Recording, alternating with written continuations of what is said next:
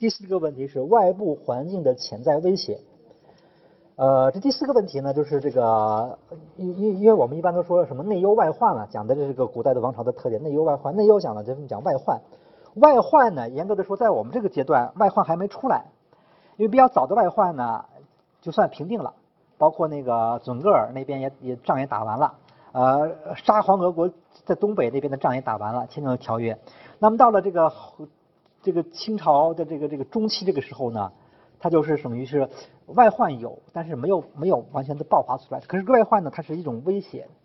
呃，就是存在的问题很多。而且你可以看到，大的问题是当时的清朝呢，对于即将到来的这种危险呢，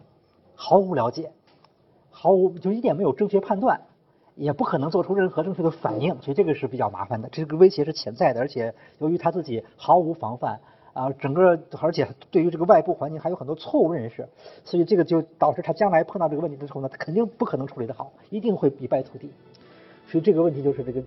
当时主要的威胁是潜在的。首先，闭关政策与朝贡体制，就讲他这个外交方面的一些政策和制度吧。第二个就是通过这个英国使臣使华这个事儿，可以看出来当时这个清朝对于外部环境的这种不了解的情况和这种盲目自大的这种这样的一种心态。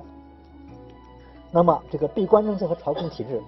这个我们就说清朝呢，一般我们都都讲清朝称实行闭关政策。闭关政策就是说那个对外比较封闭，那个一口通商，就说跟那个啊本来一开始是口岸还比较多，后来越来越少，就约束，就说只有一个地方是局部开放啊，外国商船你要想卖东西，你只能到这儿来，别的地方一概不接待。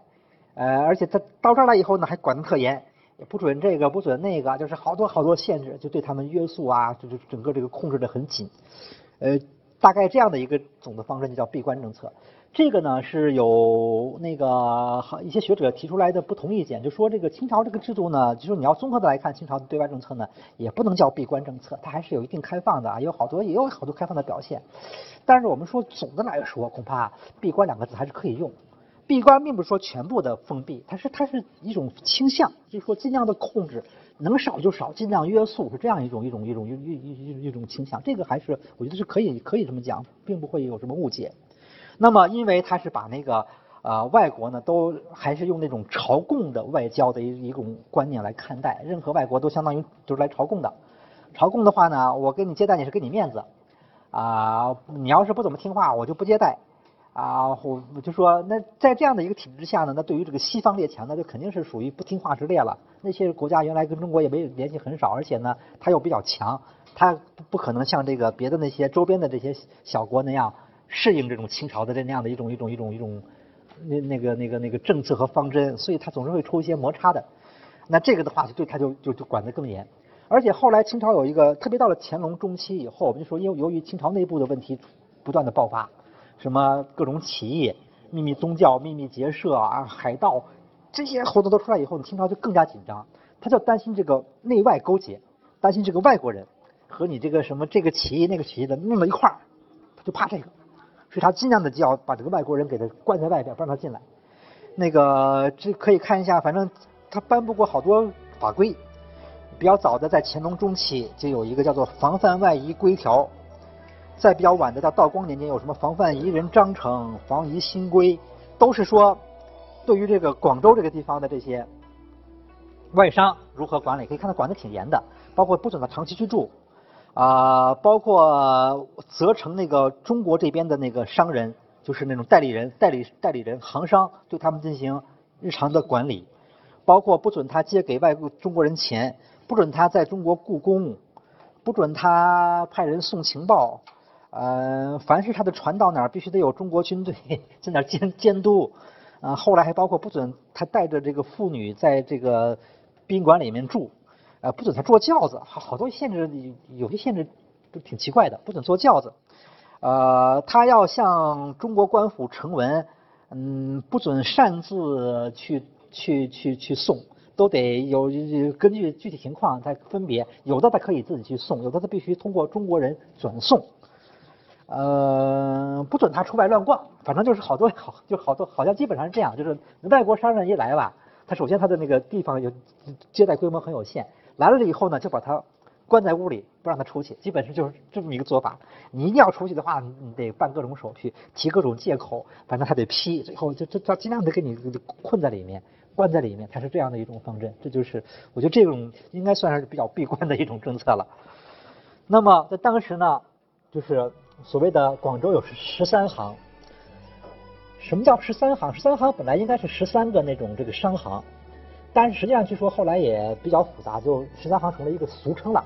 大概一开始有十三家，后来也就不止十三家了，就是那个数目有些变化。这几个广州的商行呢，都是长期以来受政府委托代理这个这个负责对外贸易事务。就是这个外商来了以后呢，他很多事情都都都得找这个十三行的人打交道。十三行的人替他们去跟官府反映问题啊，提要求啊，就是尽量的不让他们去直接找官府，就是这个这个这个就是反正这种约束都比较琐碎，嗯，所以要研究这个近代史啊，包括那个清代的贸易啊，这个十三行啊，什么行商啊这种这种概念大家应该知道，因为这个它在当时起很重要的作用。根据那个那个晚清的时候外国人画的画，你可以看出来当时十三行的房子都是一些小的楼房。呃，在那个珠江的北岸，那个大概有有些小的有有一个有一片地方是他们的那个十三行的这个分布的地方。呃，清朝因为编过一些书，就是包括那种对于这种这个对外的关系啊方面、民族政策、民族边疆问题，呃，就是画一些那个，就是把那些外国人的或或者是少数民族都画都都画出图像来。编过这样的书叫《皇清直贡图》，这种书以前的朝代也编过，就是以前的朝代也画过，像唐朝啊啊，甚至于呃南北朝的时候就有画家画过这种朝贡图，啊什么直贡图，就专门画这些外国的呃边疆的少数民族，就是装束打扮和中国人不一样，和内地不一样的这样的一些人，就作为一个宣传，你觉得你看这个国威远振，呃这个这个这个万国来朝这样一种一种给人这样一种印印象吧，清朝就画的很细。呃，有有有好多分图，就把每个国家都画上。在这个图里，这这这本书里面，我们可以看到一大堆的少数民族，我们的少数民族，也可以看到好多的今天的重要的一些外国，像英国，那后来是比较主要的那个西方国家和中国打仗的，这就画这个图里面也也是画的有的。呃，我们知道这个英就是本来西方列强在东方的这个这个发展，它是有个过程，一开始是那个像在明朝就知道葡萄牙，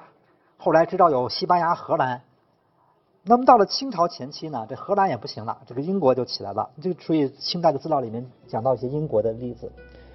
我们就可以看一下这个英国，包括好多人一开始都认为这个英国呀是荷兰的藩属国，或者有的人认为它和荷兰是一样的，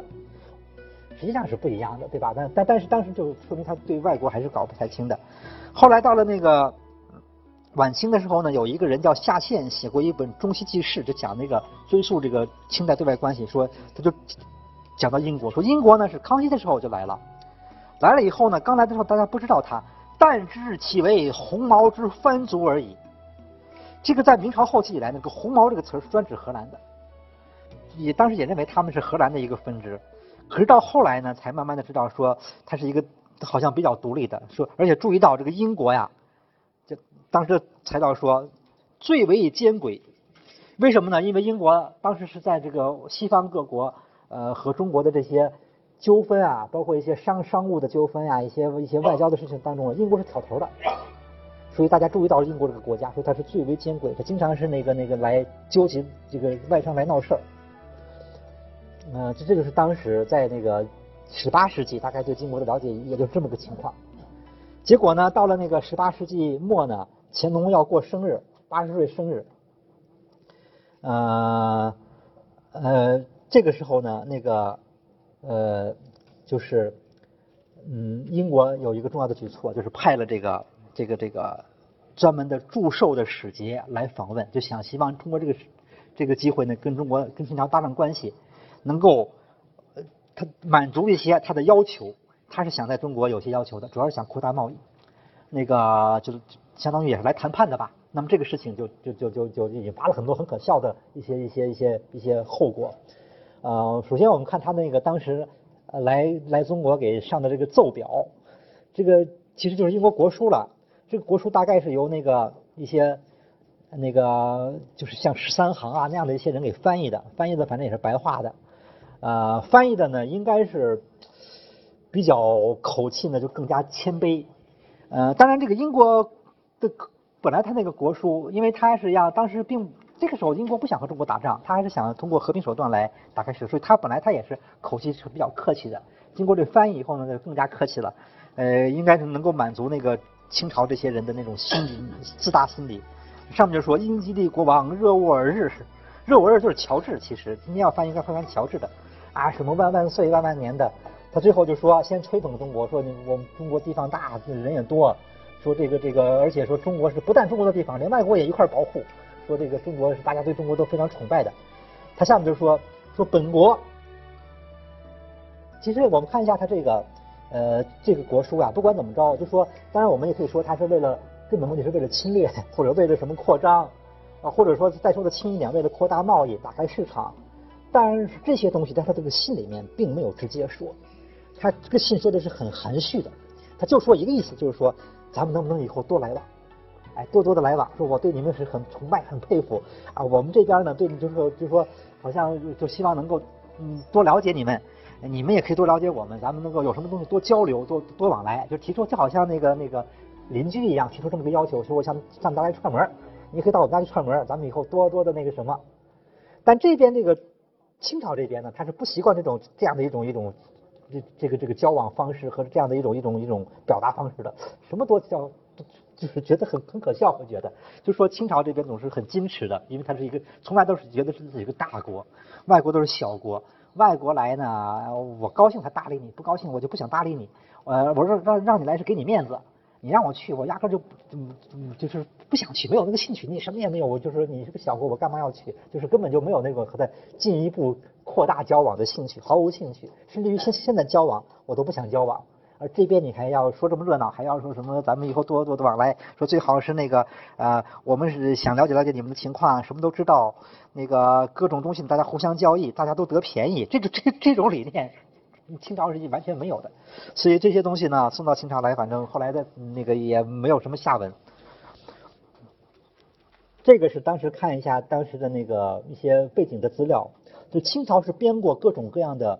啊外交那个那个手册的，特别是叫做它的一个总称叫华夷异语，就是因为清朝要不断的和那个周边民族包括外国打打交道。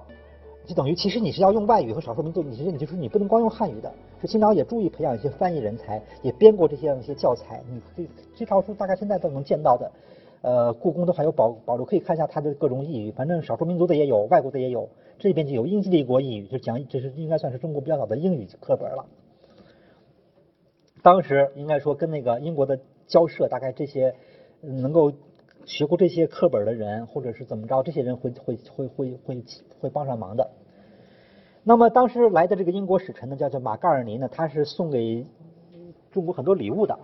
也尽量的拿了一些他们的好东西，就是相当于带有点炫耀的那种，就说那你看看我们这东西多好，你一看你你肯定得羡慕，你羡慕还就得跟我们多往来。但这些这些这些东西呢，中国清朝也没觉得，就是至少是不当回事儿，他也可能觉得是不错，但是呢，他。要端这个架子，就说这些东西都是奇技淫巧，这个东西是不错，但是这没什么可吹的，我并不因此而羡慕你们。反正就是后来这些东西也送是送了，也没管太大用。而且呢，后来就出了问题，就是说关于这个礼仪问题呢，成了一个纠纷了。就是说你你按道理你得给那个乾隆三跪九叩的，呃，但是英国呢没这礼节。英国是只只想行，只希望行鞠躬礼，按照英国的，就是欧洲的那种各国的往来的礼节，他只要行鞠躬礼的，这个就后来就这个纠缠不清。那个可以看一下这个乾隆的谕旨，乾隆费了很大的劲。当然乾隆还比较客气的，因为他是外国人嘛，就说说乾隆就说，首先表示理解，说你不会磕头呢，我可以理解，为什么呢？听说你们一都是用布捆着腿，跪拜不便，所以你们从来不磕头，这个我可以理解。但是呢，还是希望婉辞告知。乾隆就是只想说，你们应该尽量的给他心平气和的、委婉的讲清楚个道理，说必须磕头。为什么呢？因为各国都要磕头，即使国王来了也得磕头。说既然你们现在来给我跟我们说，当然也得磕头。说虽然你那个又不不捆着磕不了头，你可以解开再解开再捆上，也没什么难麻烦的嘛。就是给给给啰里啰嗦讲半天这个道理，说解开再捆上就可以了。说如果你们坚持不磕头的话呢，转世而国王，请而航海远来，助力纳贡之城，而且呢，你会以各藩部使臣讥笑，别人就会笑话你，头都不会磕。然后呢，而且我们的那个在朝引领大臣也不容易，我们大臣也不会，就说乾隆自己不说，我我我我我不同意，我们大臣也不会同意的。这个据说是当时那个，呃，有人就报告了，说据说这这帮英国人天天在那练磕头，说身以不贤天朝礼节为愧，连日学习见能愧寇，呃，等等等等等等，说，呃，到最后还有人写诗，说他们真磕了头了，说一到殿庭其席地，天威能使万心降。但是呢，这个事儿是个一个谜，呃，就是到底磕没磕？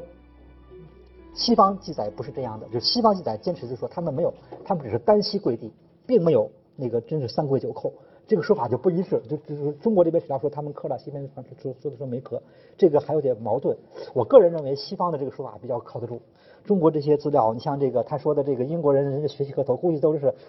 都是那个骗皇帝的，这个为了让皇帝高兴一下。其实后来是不是磕的很好，恐怕不一定。呃，后来呢，我们就知道那个有有一些资料就是。呃，当时那个英国这个使团来了以后，你也不能不说，就是他也有一点侦查的这样的一些目的，所以，但但当时他没有照相机，所以他到哪都画画，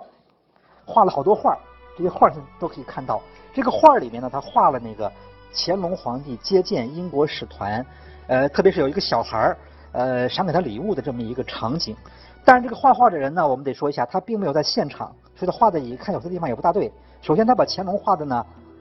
呃，打扮的和那些人一样，乾隆是不是？所以他是按照他见过的那个清朝官员的形象来画的乾隆。但我们知道乾隆的皇帝的那个清朝皇帝的形象的那个打打扮不是这样的，所以他画的肯定是有问题的。而且画的乾隆呢也比较偏年轻。乾隆虽然这乾隆是很老的时候还显挺显年轻的，但是这个像呢画的也不像一个完全不像一个八十岁的人，稍微是年轻了一点。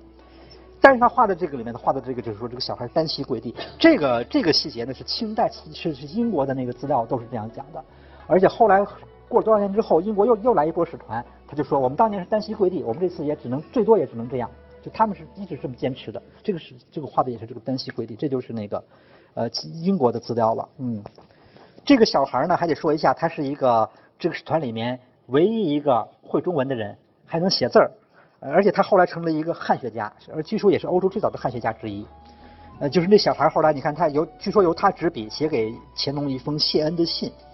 就是这样的一个一个资料了。这个后来，但是这次英国的使使团的这些外交目的呢都没达到，因为乾隆有两个手敕谕给他们。呃，从这两个敕谕里面可以看，就是英国这个使团他提两个要求，第一个就是说他想派遣驻华使节。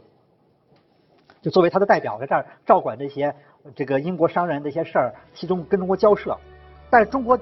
从来都没有这个传统，这绝不可能的。所以乾隆就说说你想派个人来说不行，此则与天朝体制不合，断不可行。啊，完了他那个第二个词又说，就说第二个就说提意见，就是说他想在中国呢，想让中国多开几个口，多开几个口岸。广州那个地方就是规模太小了，这人也太就是就限制太严，说能不能再开几个口？这个呢，也乾隆都给驳回了，说这个不可以。接系更张定力，不便准行。说如果你们擅自来，你想到我们别的那个沿海的地方，我们坚决不接待，肯定会给你赶走的。你趁早你也别来。反正最后这个他就等于他这个这次来，反正就是英就就就是英国这些人呢，他对中国的情况有所了解，他看到中国的这个条件。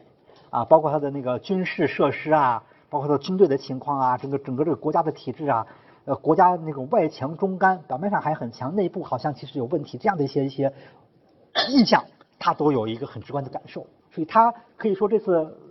那个来访，他是坚定了以后开战的那种必胜的信心。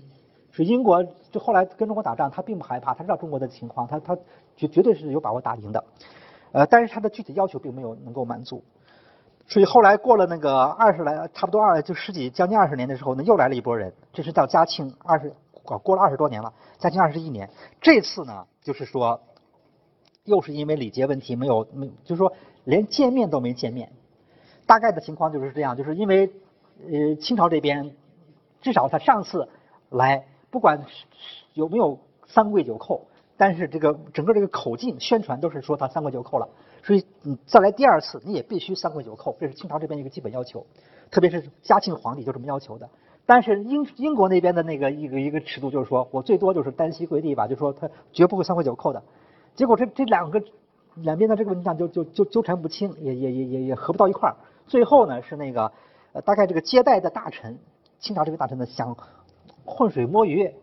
呃，也事先不跟人家说清楚，也事先不谈明白，就糊里糊涂的就把人给弄来了。弄来以后呢，呃，让让这帮人长途颠颠就就这个颠簸颠沛流离，从那个海上到天津下岸，从天津接到北京，北京不让歇，马上就接又带到承德，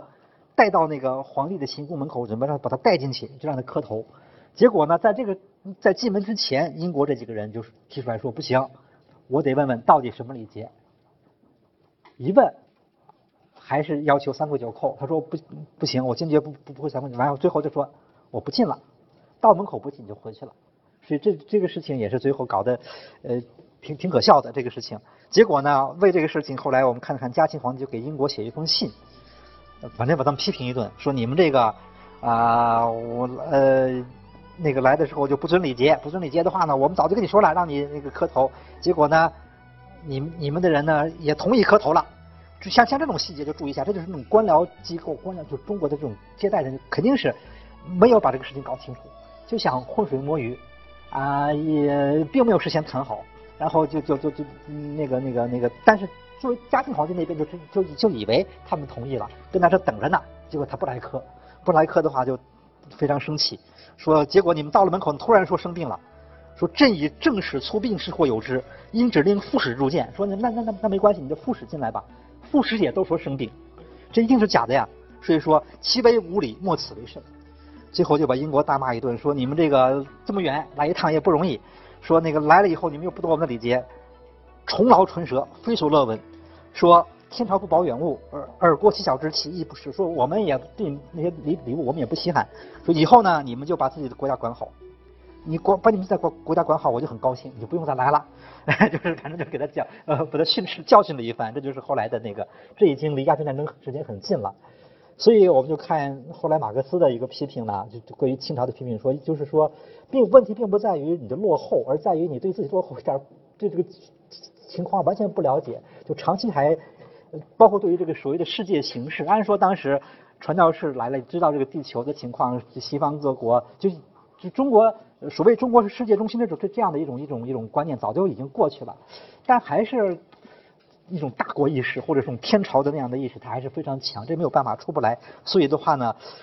就是你问题不在于你你的落后，而在于你对这种情况没有充分的认识，对于这个危机啊，没有这个不可能做出将来做出正确的应对，所以这个将来的问题就大了。所以这个时候的问题它只是一个潜在的，那么真的到了爆发呢，就到了那个近代了。